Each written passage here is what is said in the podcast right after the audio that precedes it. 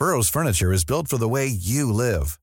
From ensuring easy assembly and disassembly to honoring highly requested new colors for their award-winning seating, they always have their customers in mind. Their modular seating is made out of durable materials to last and grow with you. And with Burrow, you always get fast, free shipping. Get up to 60% off during Burrow's Memorial Day sale at burrow.com slash ACAST. That's burrow.com slash ACAST. burrow.com slash ACAST.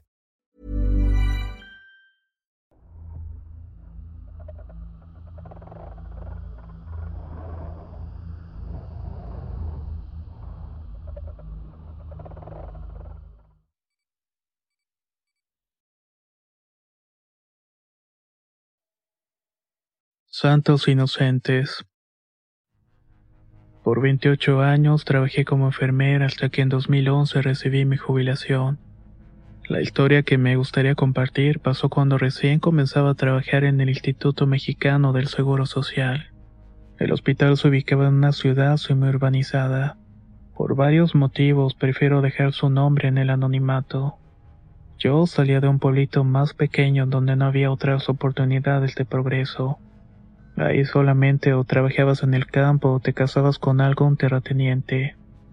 Desde niña tuve ganas de superarme y no padecer una vida de carencias. Me fui a estudiar enfermería en una ciudad grande y lo que más me importaba era salir de la carrera para comenzar a trabajar. En ese momento no lo sabía, pero se necesitaba tener la sangre fría en este trabajo. Hasta me atrevo a decir que si se quieren dedicar a este empleo deben hacerlo principalmente por vocación. Desde el primer momento me tuve que enfrentar con casos difíciles. Hombres con dedos cercenados porque se habían agarrado machetazos en algún pleito de cantina. Otros con herida de bala o provocadas por herramientas de campo. Pero sin duda las que más tristeza me daban eran las de las mujeres y los niños. En una ocasión tuve que atender a un pequeño de 10 años que le habían reventado el ojo. Ustedes se preguntarán cómo fue que sucedió. Pues resulta que en la escuela de la localidad había un árbol grande que crecía en bejucos. Ya saben que en todos lados están los típicos niños que les gusta molestar a otros. Los abusadores, en pocas palabras. Entre ellos era común jugar a aventarse ligazos y bueno, se les hizo fácil aventarle a este niño un pedazo de bejuco a la cara con la liga. Para mí era muy triste ver a estos pequeños y también a las mujeres reprimidas y temerosas. La mayoría iban golpeadas por sus esposos, pero habían otras que llegaban con el único fin de abortar a sus pequeños. La primera vez que vi esto me quedé muy sorprendida. Me daba mucha tristeza ver cómo llegaban con golpes en el vientre para interrumpir el embarazo. Pues bien, en una ocasión trajeron a una muchacha que tenía unos 20 años. Prácticamente el bebé ya venía por fuera. Ya estaba grande y si no mal recuerdo tenía unas cinco semanas más o menos. En el seguro se tiene la regla de que con ese nivel de gestación se le recomienda que se les dé una santa sepultura a los nonatos. Se le dijo a la madre y ella contestó que sí. Sin embargo, en el primer momento que quedó sola se fue y no volvimos a verla. El bebé se quedó en el hospital y uno de los médicos lo colocó en un frasco con formol. En otra ocasión llegó una muchacha que más o menos era una adolescente. Tenía unos 14 años. Su familia fue la que le dio un té. Los dolores eran tan fuertes que no pudieron atenderla en su casa, le llevaron al hospital por temor a que muriera. El feto tenía dos meses e igual que la otra ocasión el bebé fue abandonado y se metió en un frasco con formol. El otro niño que metieron en el frasco no supe con certeza cómo llegó ahí. Cuando pregunté solamente me dijeron, ya sabes cómo son las que abandonan a los niños, simplemente quiere que los tiren a la basura. Meterlos en ese frasco era una especie de medida alternativa en lo que se decidía qué hacer con ellos. Pero esa espera se convirtió en meses y luego en años. Cuando tuve mis propios hijos entendí la importancia de tenerlos cerca. Sé que estuvo mal, pero una tarde decidí buscar los frascos con los bebés. No podía dejar de pensar en ellos. Los puse en una bolsa y me los llevé del seguro social a mi casa. Incluso llegué a ponerles nombre. Hay mucha gente que cree que los bebés que no nacen no tienen alma, pero yo creo que sí. No solamente lo digo porque fui criado bajo la religión católica, sino porque pude experimentarlo por cuenta propia. Mis hijos y mi esposo estaban enterados de que tenía a los niños en la casa. De hecho, entre todos le hicimos un pequeño altar. Pasaron unos cinco días desde que los llevé cuando una madrugada entró mi hijo más pequeño a mi cuarto. Estaba muy pálido y temblando del miedo. Al preguntarle qué tenía, nos dijo que había escuchado voces en el altar. Le decía que no querían estar solos. No voy a mentirles al escuchar que esto me partió el corazón. Mi hijo me pedía que pusiera los bebés en el cuarto donde dormían él y mis otros hijos. En ese entonces la casa solamente tenía dos habitaciones, una de mi esposo y yo en la otra donde dormían mis tres hijos. No supe si era buena idea, pero en ese momento acepté. Mi hijo pequeño, al que llamaré Ángel, era el más unido a los bebés. Hablaba con ellos y les contaba historias. También decía que los bebés estaban tristes porque su cuerpo no estaba en un lugar santo. A mí me sorprendía escuchar esas reflexiones de un niño de tan solamente cinco años. En cuanto pensé en llevarlos a un panteón me di cuenta que me había metido en un gran problema. Ahí me iban a hacer preguntas que quiénes eran esos niños papeleos, firmas y quizás una investigación. Todas estas ideas me dieron pánico y decidí dejar a los niños donde estaban. Quizás para muchos de ustedes hubiera sido inhumano y me van a juzgar diciendo que no soy diferente a las mujeres que los abandonaron. Yo misma lo he pensado en varias ocasiones, y es algo que me sigue causando mucha culpa. Mis hijos fueron creciendo y Ángel cuando le pregunto si se acuerda de lo que le desean los bebés me responde que no. Ampliamos la casa y al final esos bebés quedaron en una habitación en la que guardamos las cosas de valor. Me gusta meterme ahí para rezarle novenarios y también cuando es día de los santos inocentes. Porque si no lo saben, no es día para hacer bromas, sino para conmemorar la muerte de los pequeños, aquellos que murieron por órdenes del rey Herodes. También les pongo flores el día de todos los santos que se celebra el día primero de noviembre. Mis hijos han crecido y mi esposo falleció hace cinco años en un accidente de carretera. Como mencioné al principio del relato, me jubilé y vivo sola, aunque no tan sola como creen. Los bebés a los que nombré Ana, Luis y Andrés están conmigo. Les he tomado cariño y a veces puedo escuchar ruidos en ese cuarto. Lo más impresionante que he llegado a escuchar es una pelota, como si estuvieran jugando con ella en el interior. Aunque no lo crean, esto no me da miedo. Sé que esos bebés son angelitos y que su alma debe estar en paz con Dios, ya que ellos no tienen culpa de nada. Es por eso que creo que los bebés no natos tienen alma, no importa el tiempo que estuvieron en gestación. Yo quería compartir esta historia con ustedes. Mi hija me hizo favor el mandárselas ya que es fan del canal. Muchas gracias y saludos a todos. Qué historia tan interesante, ¿no lo creen? Nunca hubiera pensado que esto pudiera ocurrir. Esta es una historia bastante interesante, ¿no lo creen? Si tienen una opinión al respecto, no olviden dejarla en los comentarios. De igual manera, los invito para que se suscriban. De esta manera estarán al tanto de las actualizaciones del canal.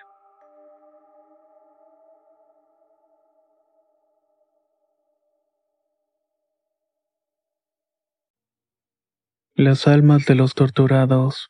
Historia basada en una experiencia anónima. En el mundo no hay nada que valore más que mi familia. Por mi hija y mi esposa soy capaz de todo. Soy un ex militar retirado. Nunca fui bueno relacionándome con la gente porque soy muy directo y hablo golpeado. También me han dicho que mis gestos son muy duros y que miro a la gente de manera incómoda. Lo bueno fue que la milicia todo esto no importó. Creo que fue al contrario. Esta forma de ser me dio un aire serio entre los demás compañeros. Por esta razón es que siempre me elegían para los trabajos complicados. Entre nuestras misiones recuerdo una que tiene que ver con las experiencias paranormales. Me habían dado unos días libres para pasar con mi esposa y mi hija que en ese momento acababa de cumplir cinco años. Llegué con mi pelotón de muy buen humor y sintiéndome afortunado. Estaba acomodando mis cosas cuando recibimos la noticia de que había un enfrentamiento entre carteles. Se estaban disputando una plaza cerca de San Luis Potosí.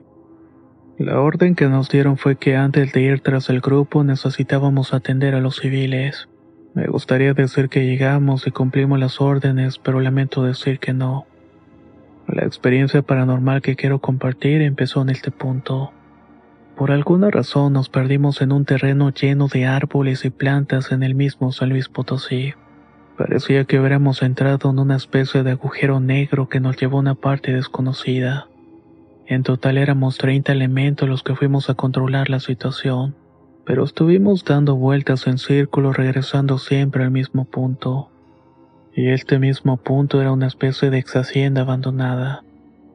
El que iba al mando nos ordenó pasar la noche allí para el día siguiente continuar con nuestro destino. Se revisó este lugar y al parecer era seguro y nos quedamos. Muchas veces el crimen organizado utiliza lugares dentro de los cerros o selvas para vigilar quién entra o sale, sobre todo si se trata del ejército mexicano.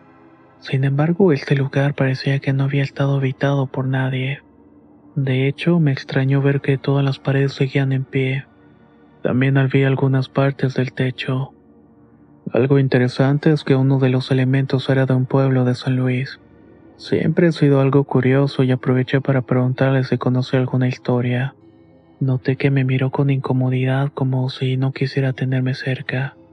Pensé que era por lo que había comentado de mis modos y mi forma de hablar. A lo mejor le había preguntado muy seco y se había ofendido. Ya me iba a ir cuando me detuvo. No, no es por ti, López. Es que de este lugar se dicen cosas muy malas. Dicen que hace muchos años los del cártel X traían aquí a torturar a las personas. Se cree que mucha gente murió siendo atormentada de maneras horribles. Y no solamente fueron hombres, sino también mujeres y niños.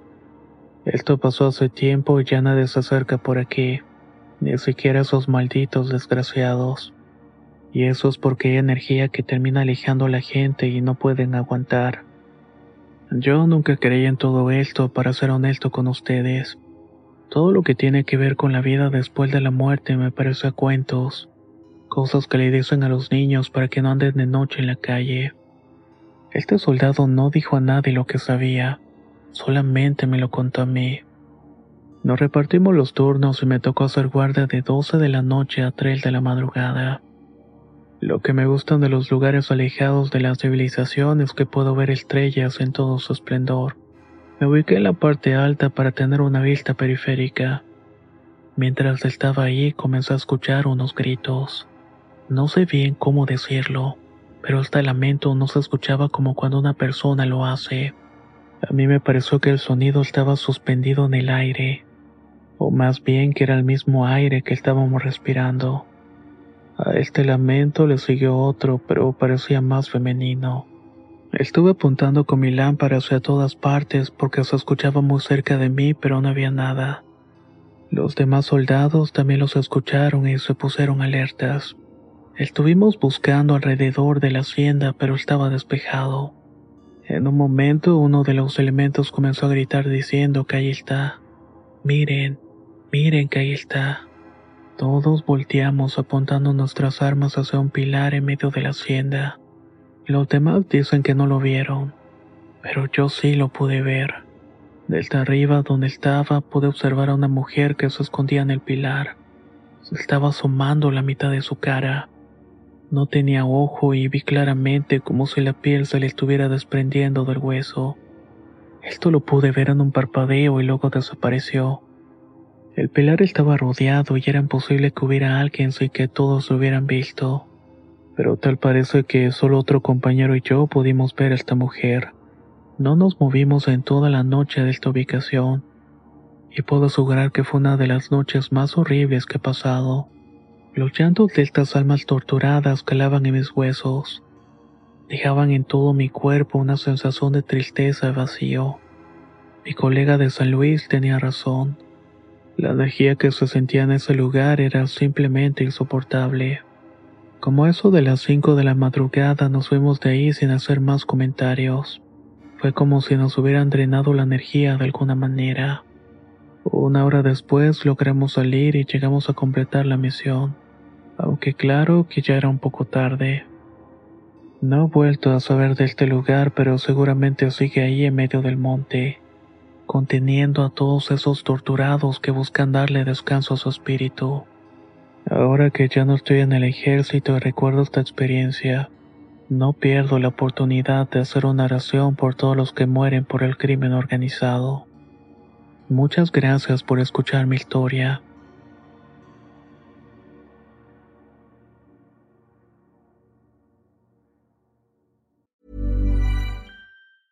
I'm Sandra, and I'm just the professional your small business was looking for. But you didn't hire me because you didn't use LinkedIn jobs. LinkedIn has professionals you can't find anywhere else, including those who aren't actively looking for a new job but might be open to the perfect role, like me.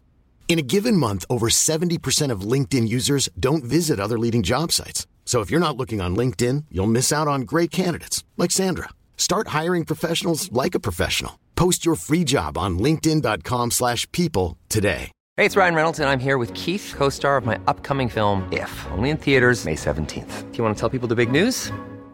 All right, I'll do it. Sign up now and you'll get unlimited for $15 a month in six months of Paramount Plus Essential Plan on us. Mintmobile.com slash switch. Upfront payment of $45 equivalent to $15 per month. Unlimited over 40 gigabytes per month. Face lower speeds. Videos at 480p. Active Mint customers by 531.24 get six months of Paramount Plus Essential Plan. Auto renews after six months. Offer ends May 31st, 2024. Separate Paramount Plus registration required. Terms and conditions apply if rated PG.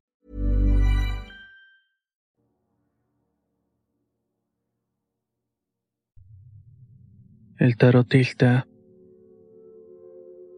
Hace ocho años que salí de un penal muy conocido en la ciudad de Monterrey, uno que hasta la fecha creo nunca debía entrar.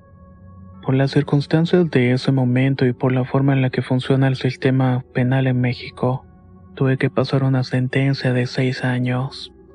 Entré por un supuesto fraude económico en el que una persona en la que confiaba me involucró. Creí que estaría solo algunos meses, pero al final resultó ser más largo de lo que pensaba. Lo que me tocó vivir estando en ese lugar es algo que voy a recordar para toda la vida, y de lo que seguramente tendré otras oportunidades para narrarles. Desde que entré fue como bajar directamente al mismo infierno. Otros presos que también estaban encerrados ahí que pertenecían a un cártel importante en México eran prácticamente los dueños y señores. Llegaban a tener en sus celdas pantallas de televisión, jacuzzis y hacían fiesta casi todas las noches. Ellos manejaban los hilos de todo lo que pasaba dentro del penal. Desde que entré me pidieron para poder mantenerme vivo la cantidad de 50 mil pesos. Ni yo ni mi familia lo teníamos, y no sabíamos cómo iba a conseguirlo. Por no poder cumplir con la cuota, casi todos los días recibía golpes y amenazas de muerte. También tenía que dormir junto con otros 50 o 60 reos en una habitación donde también había enfermos mentales infectados de VIH.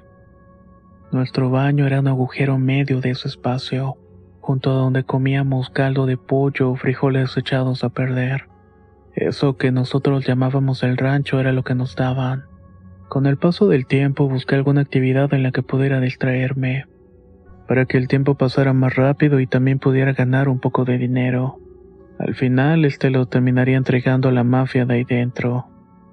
De esta manera podía abonar a la deuda que tenía con ellos. A pesar de la terrible soledad interior que inunda estos lugares, había muchas cosas que hacer. Desde fabricar cintos, hacer horquillas o pintar cuadros. Pero en el que yo me acomodé fue en el taller de teatro. Ese espacio se convirtió en un escape de esas primeras semanas. Me gustaba preparar algunas representaciones o parodias. Las personas que venían de visita eran las que miraban las obras. Pronto fui dándome a conocer entre los demás reos y los directivos del penal. En una ocasión, uno de los jefes de aquel lugar, uno de esos que veía en los pasillos rodeados de escolta, me mandó a llamar directamente. Cuando llegué con él me dijo que sería la fiesta de su hija, que quería que yo preparara algo para ella. Quería que se divirtiera, la pasara bien y se le olvidara por un momento que su papá estaba en la cárcel. Yo accedí a su petición y me esmeré en armar un buen número para que tanto él como su hija quedaran contentos. El día de la fiesta, yo y mis compañeros del taller armamos un número que divirtió a todos. El papá de la niña, ese hombre que tenía tanto poder y causaba tanto terror, Me dijo que la cuota la podía ir pagando poco a poco, que fuera dando lo que tuviera. Le había hecho un favor y se iba a portar mejor conmigo. Otro de los beneficios que obtuve es que me pude ir a un lugar un poco mejor. Dejé esa habitación en la que olía excremento y pasé a un lugar mucho más cómodo. Obviamente todavía estaba con otras personas en el mismo sitio, pero al menos era un mejor trato el que me estaban dando. En el nuevo espacio había otros tres sujetos. Conmigo éramos cuatro y iba a seguir compartiendo, pero al menos podía dormir sobre una cama. Las cosas con ellos se mantenían tranquilas. Uno al que por cuestiones de anonimato llamaré Rubén era medio fastidioso. Le gustaba presumir todo lo que había hecho fuera, todo el dinero que obtuvo y las mujeres con las cuales había estado. También decía todo lo que iba a hacer cuando saliera de la cárcel. Los que estábamos ahí medio lo soportábamos, pero dentro de aquel lugar había peores males. Al poco tiempo de mi cambio cayó un nuevo interno. Platicando con él nos contó que se dedicaba a leer las cartas, a hacer trabajos de brujería y cosas por el estilo. Nunca nos quiso contar cuál fue la razón por la cual había entrado. Nosotros tampoco quisimos insistir tanto. Se hizo amigo de los otros tres que estábamos en la celda, pero desde el primer momento no se llevó bien con Rubén. Desde que se vieron y cruzaron las primeras palabras se notaba el choque que había entre sus personalidades. Dentro de la cárcel este fulano se volvió popular.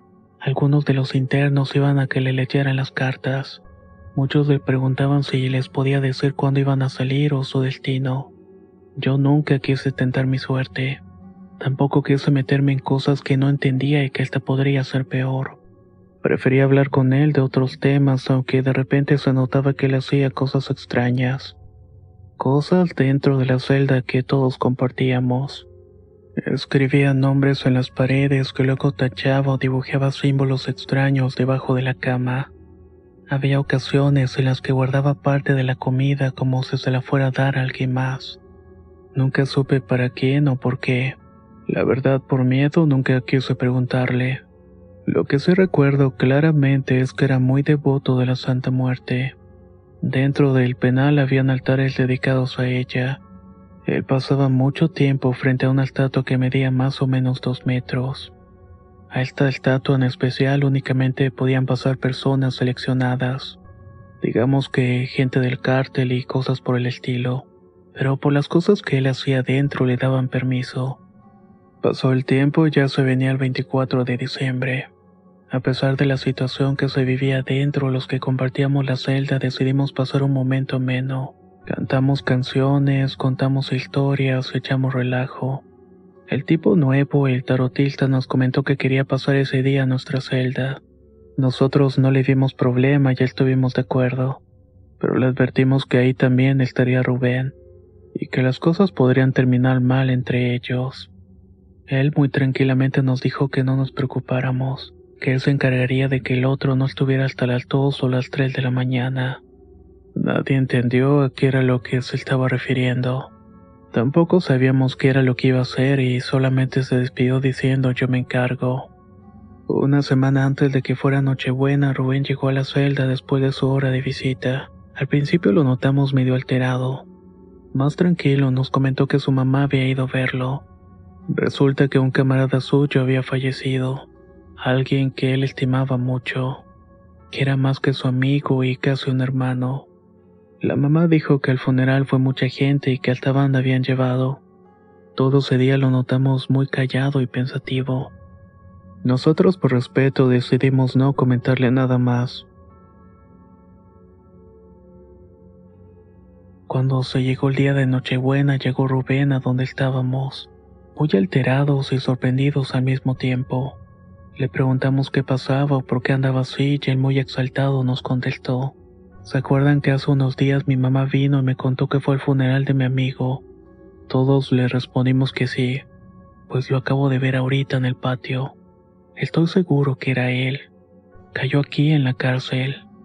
Notamos claramente en su cara que no había terminado de entender lo que estaba pasando. Si su mamá le había mentido o tal vez se había confundido. Él nos dijo que lo vio de lejos, pero que inmediatamente lo reconoció. No tenía ninguna duda que era su amigo porque lo conocía perfectamente. Cuerpo delgado, la forma de gancho de su nariz y no podría ser nadie más. Intentó gritarle, pero el otro no lo escuchó o no le hizo caso. Todos nos quedamos viendo uno con los otros. Yo miraba la cara del tarotista que se encontraba ahí presente. Todo lo que pasaba le daba risa y bajaba la cara para disimular. Rubén dijo que iba a salir a buscarlo para saber qué estaba pasando, que nos iba a demostrar que no estaba mintiendo y que nos decía la verdad. Salió de la celda a buscar el supuesto amigo que había fallecido una semana antes. El tarotista que un momento antes estaba riendo nos volvió a ver a todos y nos dijo, no lo va a encontrar, no va a encontrar a su amigo. Nosotros nos quedamos ahí, seguimos en el relajo y Rubén toda esa noche no volvió. El día siguiente que amaneció vimos que Rubén estaba de nuevo en la celda con nosotros. Le preguntamos qué había pasado, si lo habían encontrado y contestó que no. Anduvo por todos lados y no parecía pero iba a ver si en el transcurso de la mañana lo podía encontrar. Cuando se salió otra vez de la celda para seguir buscando, llegó el tarotista y nos dijo, Ven, les dije, eso que pasó que según vio a su amigo se lo hice yo, lo hice con la ayuda de mi santa.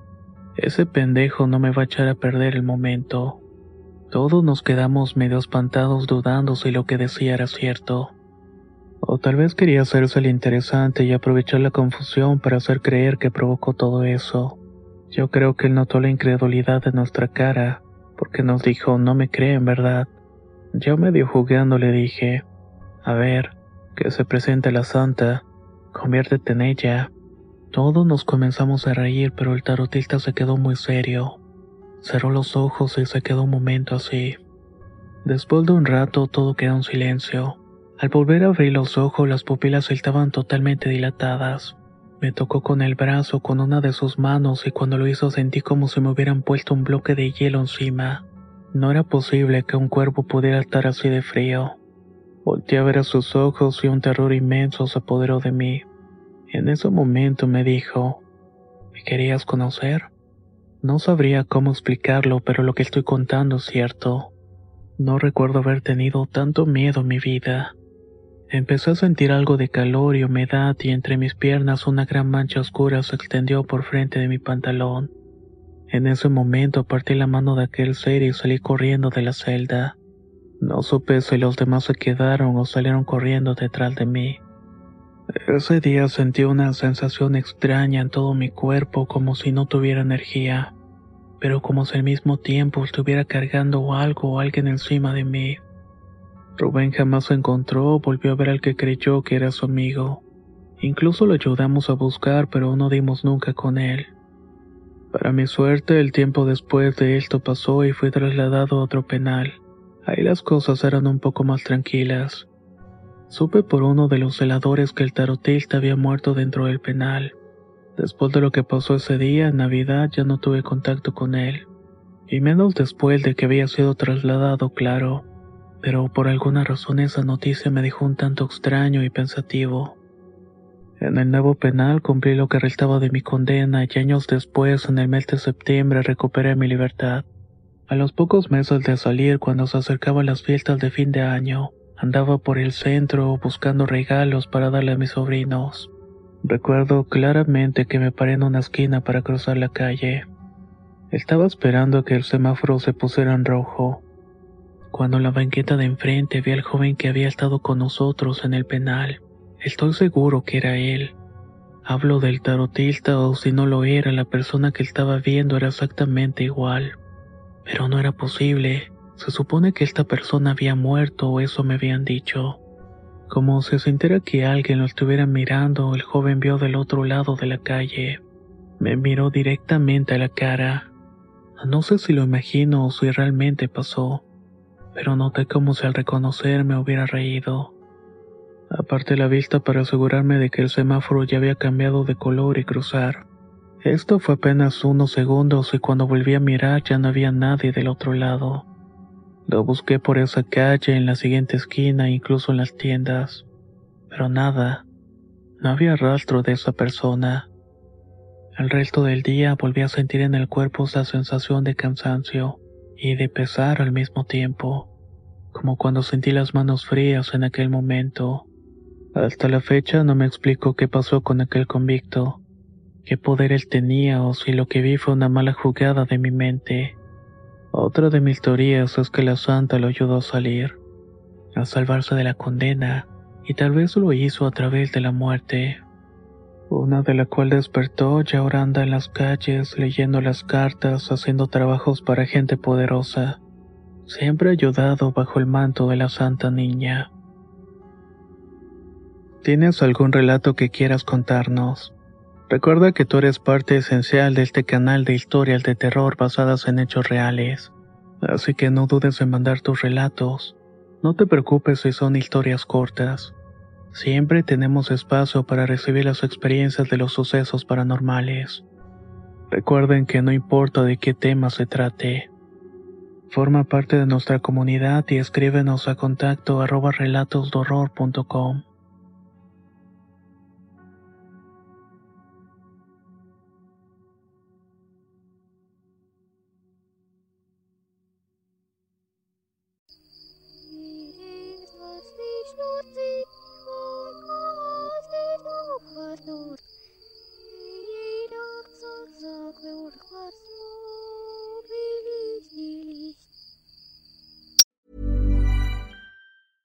Small details are big surfaces. Tight corners are odd shapes. Flat, rounded, textured, or tall. Whatever your next project, there's a spray paint pattern that's just right. Because Rust new Custom Spray 5 in 1 gives you control with five different spray patterns. So you can tackle nooks, crannies, edges, and curves without worrying about drips, runs, uneven coverage, or anything else. Custom Spray 5 in 1. Only from rustolium Hi, I'm Daniel, founder of Pretty Litter. Cats and cat owners deserve better than any old fashioned litter. That's why I teamed up with scientists and veterinarians to create Pretty Litter. Its innovative crystal formula has superior odor control and weighs up to 80% less than clay litter. Pretty Litter even monitors health by changing colors to help detect early signs of potential illness. It's the world's smartest kitty litter. Go to prettylitter.com and use code ACAST for 20% off your first order and a free cat toy. Terms and conditions apply. See site for details.